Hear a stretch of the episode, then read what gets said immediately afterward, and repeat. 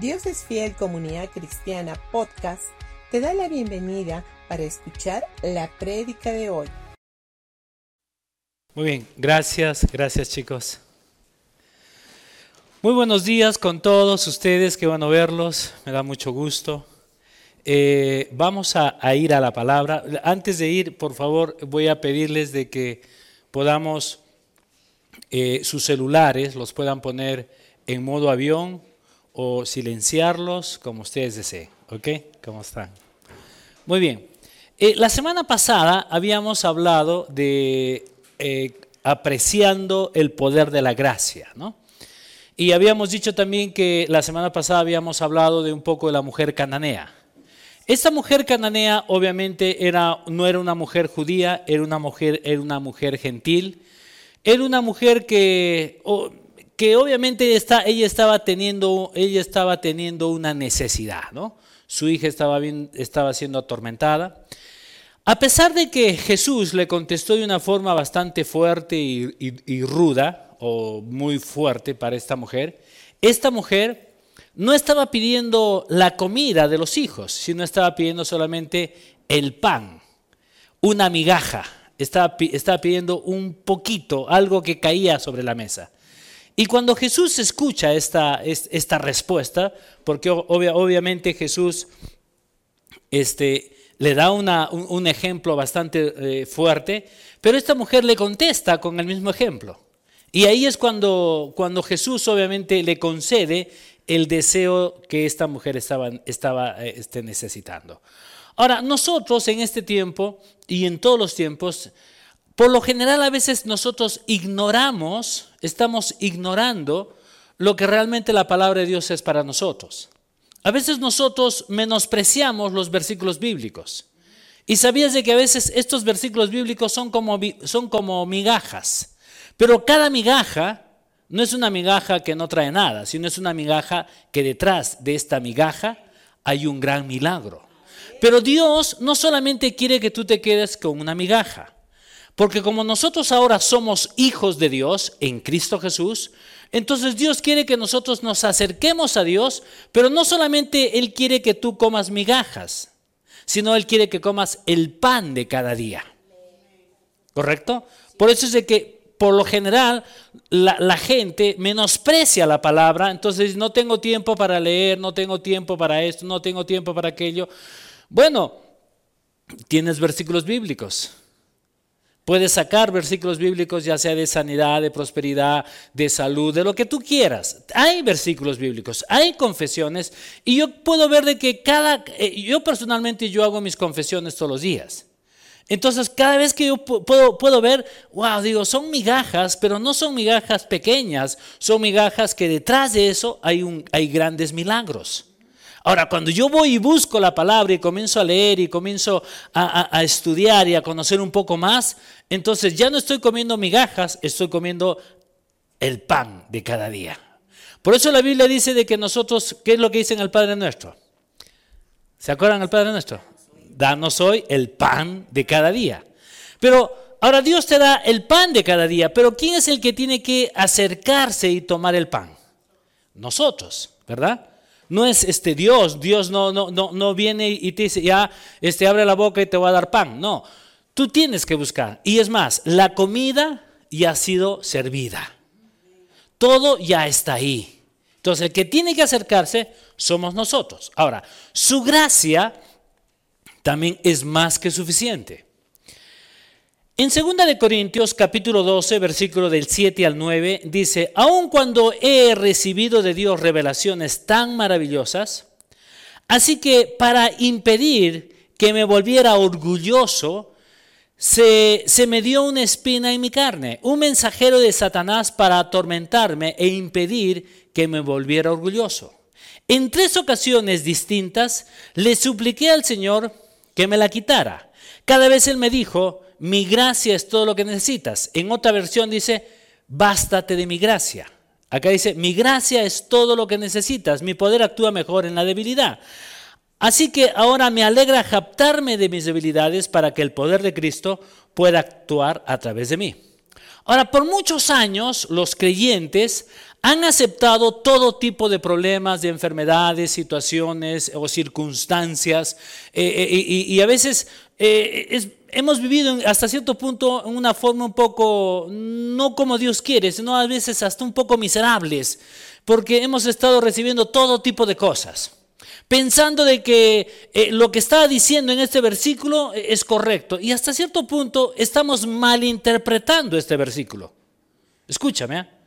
Porque a veces uno cuando lee esto dice, wow, dice, así que para impedir que me volviera orgulloso, o sea que Dios me tiene que dar algo para que yo, yo, yo no, no, yo no, no, no salga o, no me vuelva orgulloso o no me vuelva eh, eh, orgulloso.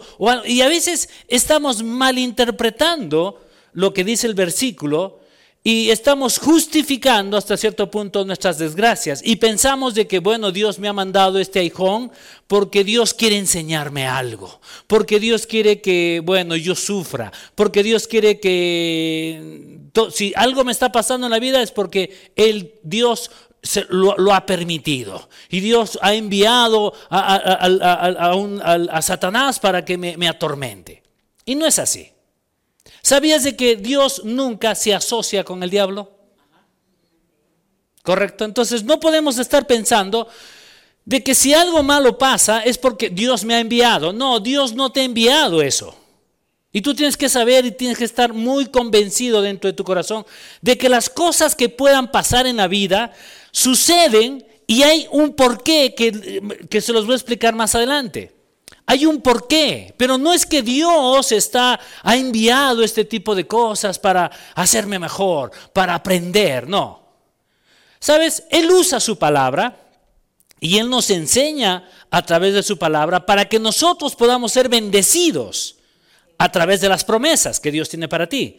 Satanás es el que ha enviado sus mensajeros para detener el avance del reino de Dios y para que el propósito de Dios no se cumpla en tu vida.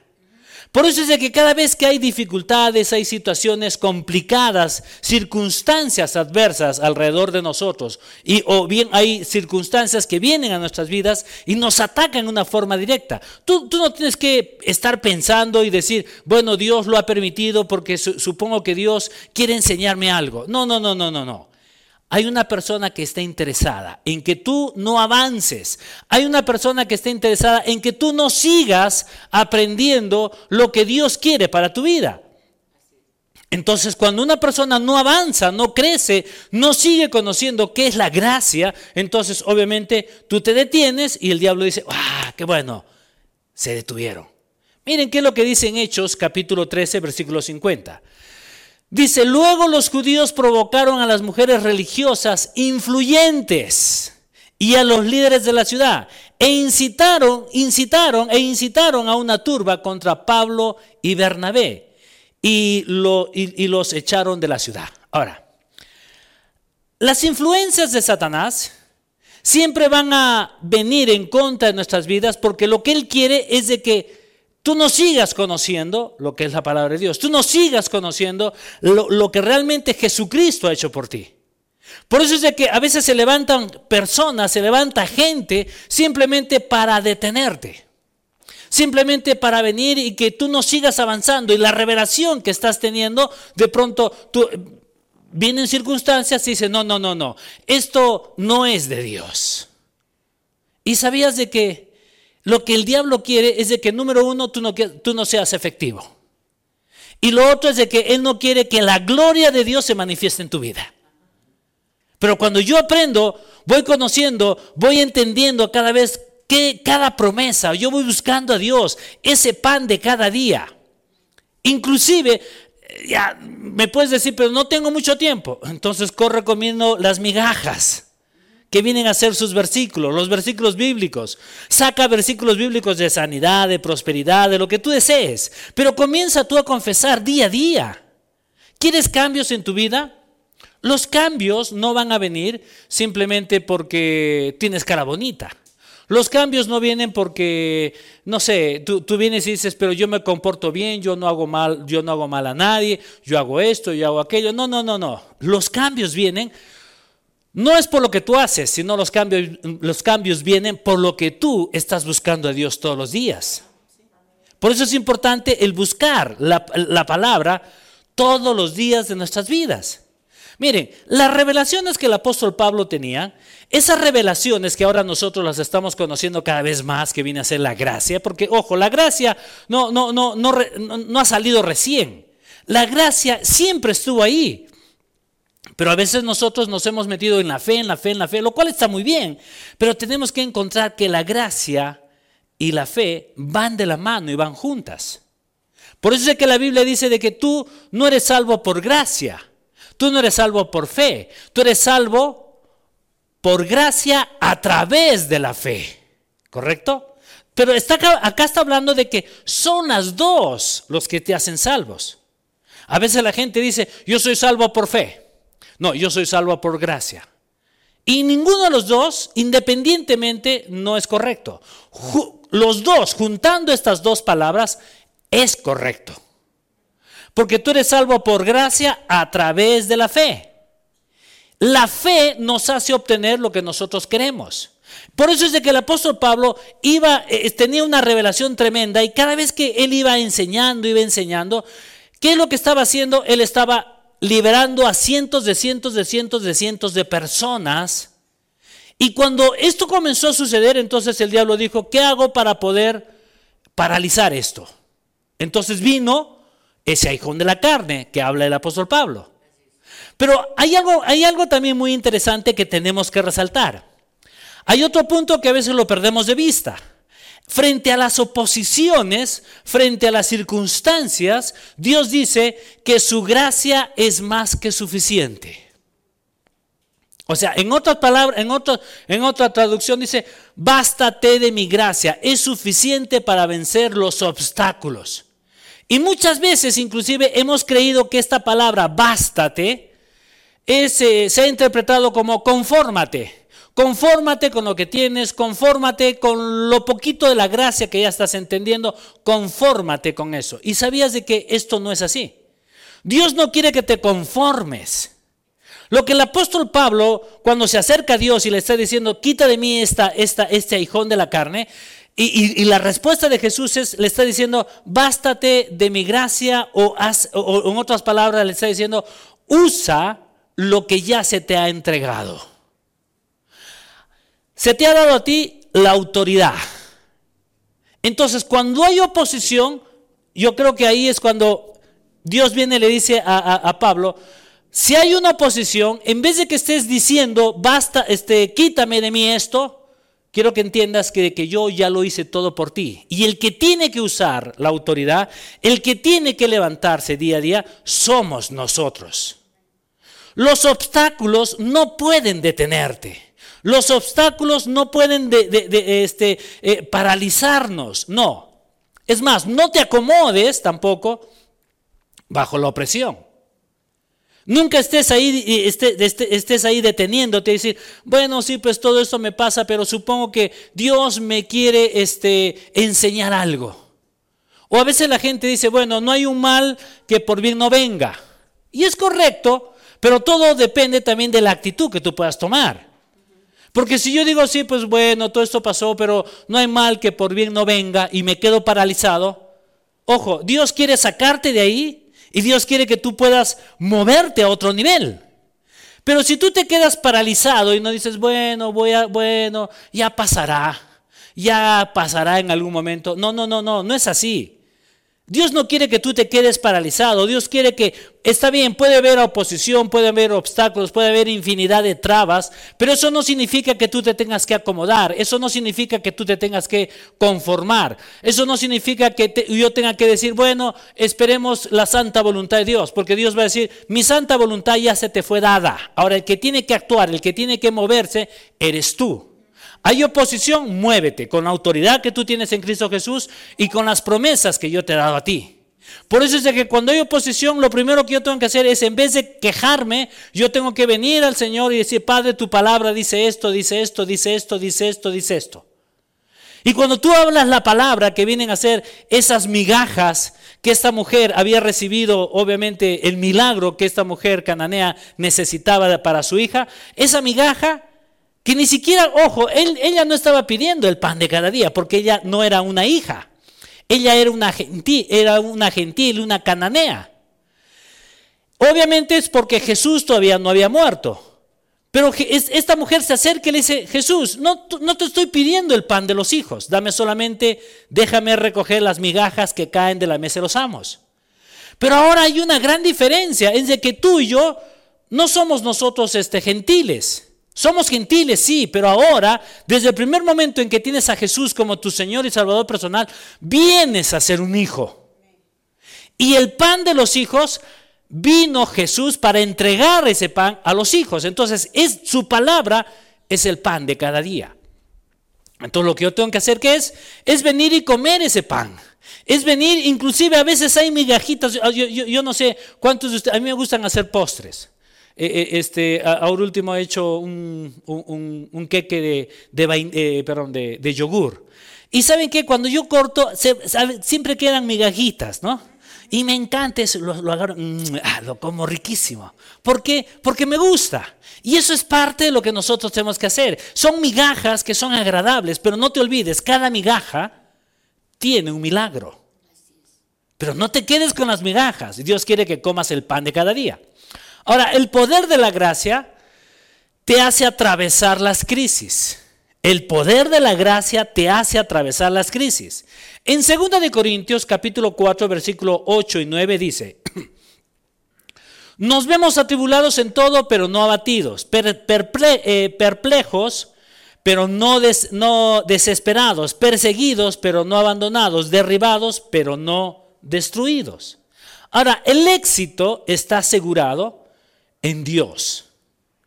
¿Tú quieres éxito? ¿Quieres bendición? Busca a Dios. ¿Quieres realmente que las cosas cambien? Busca cuál es la voluntad de Dios para tu vida y eso es todos los días. No es de vez en cuando. Es necesario que nosotros estemos buscando la dirección de Dios eh, y tomemos las decisiones no en base a tus emociones. ¿Se han dado cuenta que nosotros somos muy emocionales? Tomamos decisiones emocionales, tomamos decisiones porque no sé, no, no, nos, nos, hemos despertado y de pronto algo ha pasado y uno por, por emoción toma decisiones. Pero la pregunta es, ¿está bien tomar esa decisión emocional? ¿No sería mejor buscar al Señor y decir, Dios, lo que voy a hacer es correcto?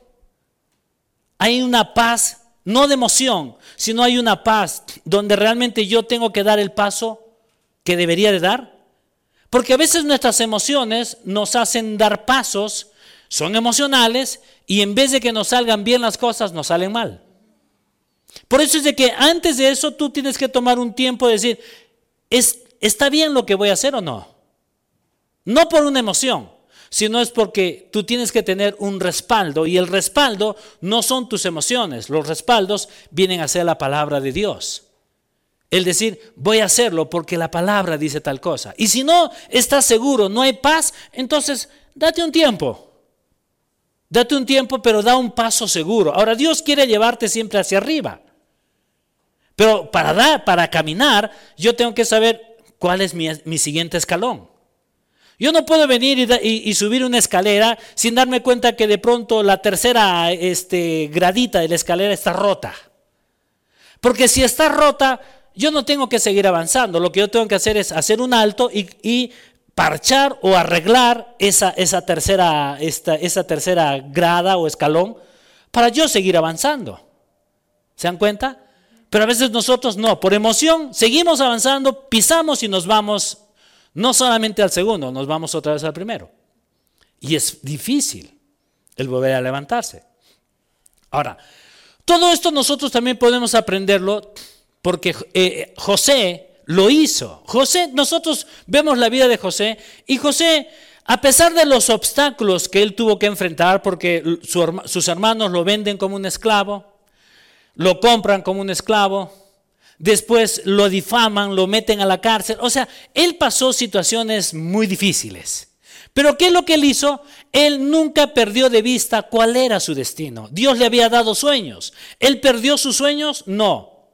Él sabía muy bien de que Dios le había dado un sueño, que él tenía un propósito y él se mantuvo confiando en el Señor. Por eso es que la Biblia dice de que todo lo que hacía José era prosperado. Todo le salía bien.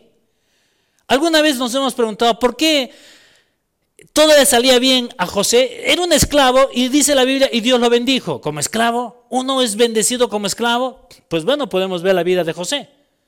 Él fue un esclavo, pero fue bendecido. ¿Por qué? Porque todo lo que hacía le salía bien. A pesar de que era un esclavo, la gracia de Dios estaba sobre él. Y cada cosa que él hacía, él caía en gracia a la gente.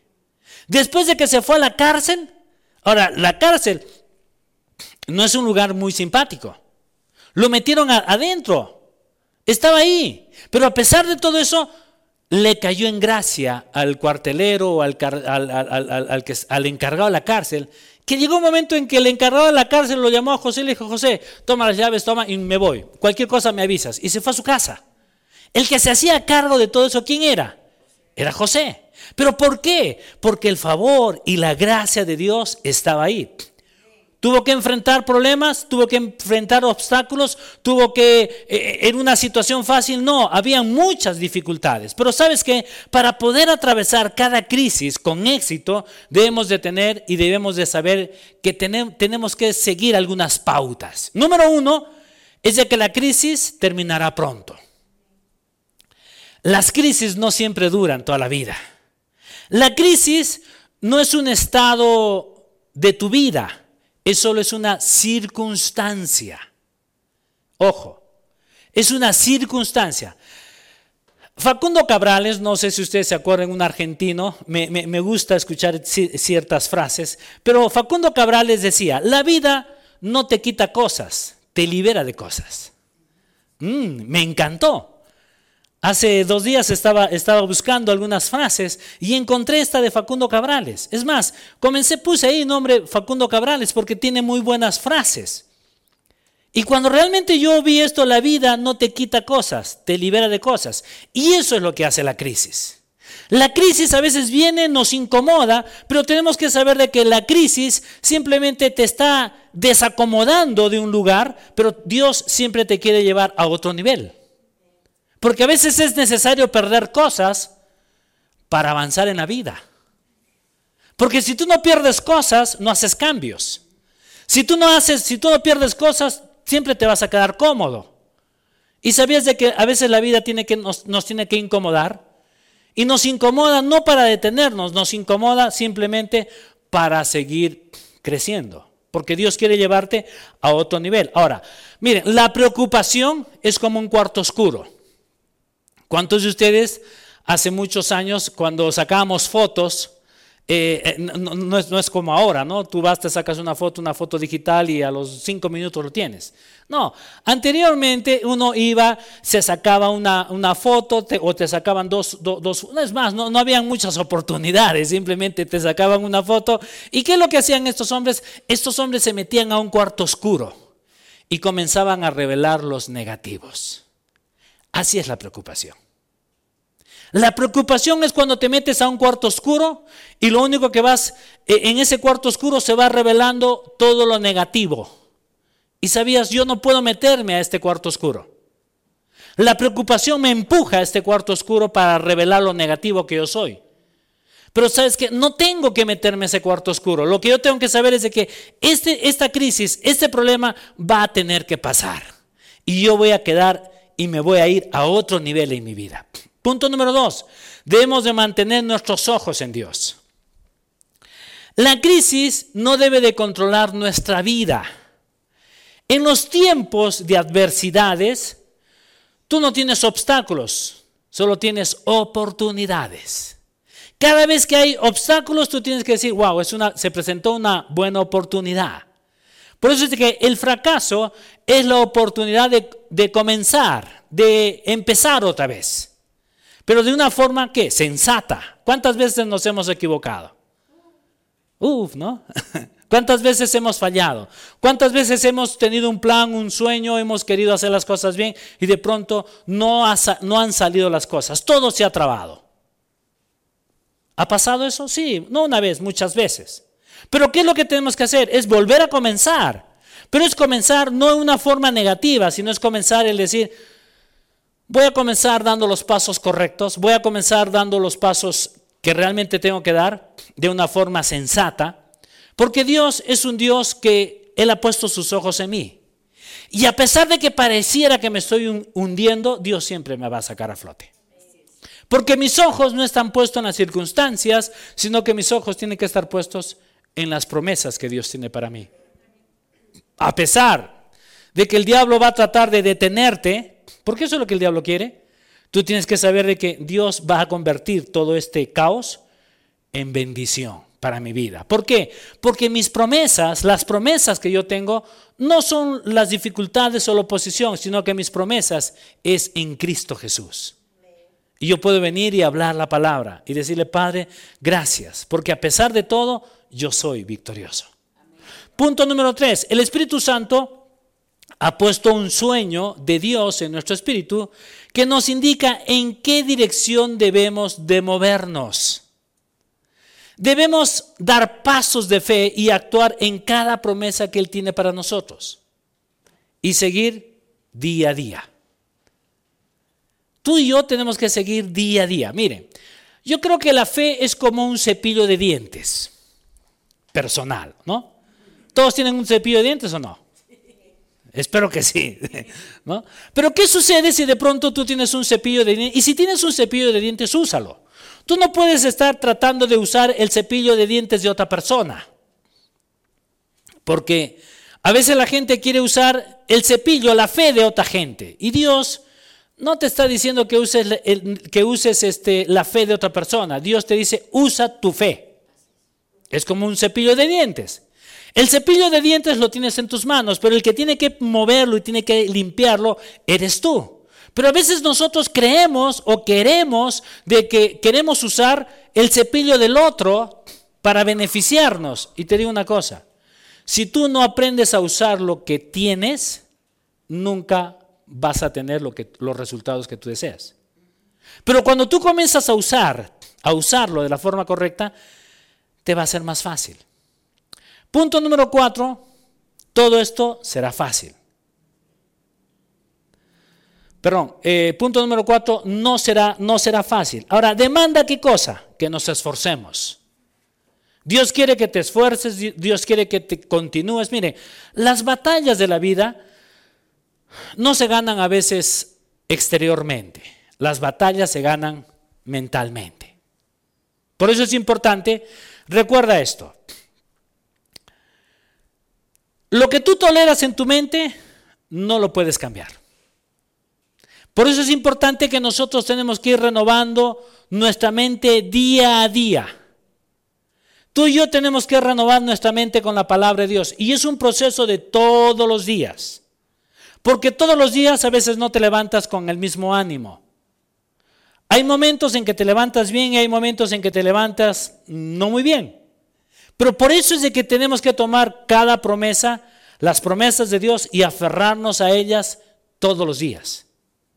Lo primero que tienes que hacer tú es comenzar a aferrarte a, las promesas. Yo les, dije, eh, anteriormente les dije, yo hago mis confesiones todos los días, lo hago en la mañana y lo hago en la noche. Hago mis, mis confesiones tres veces en la mañana y tres veces en la noche. Y a veces me duermo escuchando algunas enseñanzas. Obviamente esto yo lo he aprendido de mi esposa. Mi esposa obviamente siempre duerme con, con una enseñanza. Lo, pone ahí, los ha grabado y ahí está muy bajito escuchando ahí en su oreja. Entonces yo lo hago, bueno, yo duermo en el otro lado de la cama y uso yo mis, mis, unos audífonos este, inalámbricos y ahí los escucho bajito y voy escuchando mis, mis, enseñanzas. Me duermo. O a veces pongo, me pongo música este, relajante y me duermo. Pero por lo general estoy escuchando igual prédicas. Y me duermo ahí. Y me duermo muy bien. Entonces, lo que nosotros tenemos que hacer, tenemos que hacer algo. Y las promesas son las que están ahí. Todos nosotros queremos bendiciones, todos nosotros queremos milagros, todos nosotros queremos vivir mejor. Ahora, ¿Dios quiere eso para ti? Sí. Pero el que tiene que buscar las cosas somos nosotros. Por eso la Biblia dice, mas buscad primeramente el reino de Dios y su justicia y todas estas cosas serán añadidas. Ahora, no te está diciendo que tal vez, si te dice y todo, esto será añadido. O sea, te está asegurando que va a ser añadida estas cosas. Pero ¿cómo es? Cuando yo lo pongo a Dios en el último lugar, es cuando yo lo pongo a Dios en primer lugar. Si yo lo pongo a Él en primer lugar, Va, a llegar un momento en que ni siquiera yo le voy a decir, Dios, necesito tal cosa. ¿Por qué? Porque cuando tú lo pones a Dios en primer lugar, automáticamente es añadido a tu vida. Y tú pero ah, ya, está ahí. Gracias. Es, es lo único que vamos a hacer. ¿Por qué? Porque mientras lo pongas a Él, todo lo demás se te añade. Es como que eres un imán. ¿Sabías? Tú eres un imán, ya sea para lo bueno o para lo malo eres un imán. En base a la forma como hablas, en base a la forma como te, te vas moviendo, eso se te va a pegar. Entonces tú eres un imán para lo positivo o para lo negativo. Entonces tienes que tener mucho cuidado qué es lo que hablas, qué es lo que dices. Porque de la misma manera como se se te pegan cosas buenas, también se te pueden pegar cosas malas. El punto número 5, necesitamos descansar en lo que Dios hizo en tu situación o en la situación. No te resignes a la adversidad. E, esa, esa no es la voluntad de Dios. Mire, Dios no quiere que pierdas o pierdas tu rumbo enfocándote solamente en las circunstancias. ¿Sabías? Dios no quiere que te pierdas ahí. Dios no quiere que te detengas en tus circunstancias, sino que Dios ha enviado a su Hijo Jesucristo. ¿Para? Para que tú y yo podamos eh, vivir triunfantes, para que nosotros podamos vivir, eh, gozar de la victoria que, que Dios o que Jesucristo ya lo hizo en la cruz. Pero ¿Cómo yo puedo vivir en victoria cuando yo aprendo a confiar en cada situación? Miren, Alrededor de nosotros se van a levantar infinidad de, situaciones complicadas. Pero lo que nosotros tenemos que hacer es no tenemos que detenernos y no estar viendo eso. Los problemas van a cambiar, las situaciones difíciles van a cambiar, problemas que a veces parece que no tienen una solución, va a tener que moverse. ¿Y sabes por qué? Porque mientras yo esté mirando al Señor, él va a ir trabajando. Él va a ir haciendo lo que yo necesito. Por eso es de que hay un versículo, y con esto voy a, voy a ir acabando, hay un versículo que me encanta. Y dice esto en Isaías capítulo 3, versículo 10. Díganles a los justos que a ellos les irá bien en todo. Eso es lo que me encanta.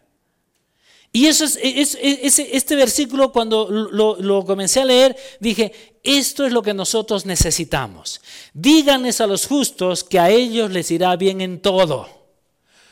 Cuando yo era, mm, eh, eh, era un niño, y yo creo que a todos nosotros cuando éramos niños nos, gustaba eh, el poder escuchar las historias de nuestros padres o de nuestros abuelos. Yo, he tenido mi, abuelo paterno, perdón, materna, sí, está bien, el papá de mi mamá, eh, eh, era un tipo, un lindo abuelo, yo tengo muy lindos recuerdos de mi abuelo, y mi abuelo siempre él se sentaba en la mesa, eh, y alrededor de, la mesa estábamos nosotros los nietos, y nosotros en ese entonces éramos cerca de 15.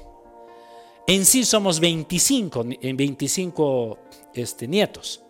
Yo soy el número 5. Pero mi abuelo siempre se sentaba y yo estaba casi al frente de él. Mientras mi abuela iba cortando, iba haciendo los churrascos, porque mi, abuelo era comerciante y traía carne de la sierra. Entonces mi abuela iba y mi abuela siempre se molestaba, porque ponía el churrasco y mi abuelo comía un pedacito y después todo lo partía y lo iba dando a cada uno de sus nietos. Eh, eh, yo, yo lo tengo esto muy claro.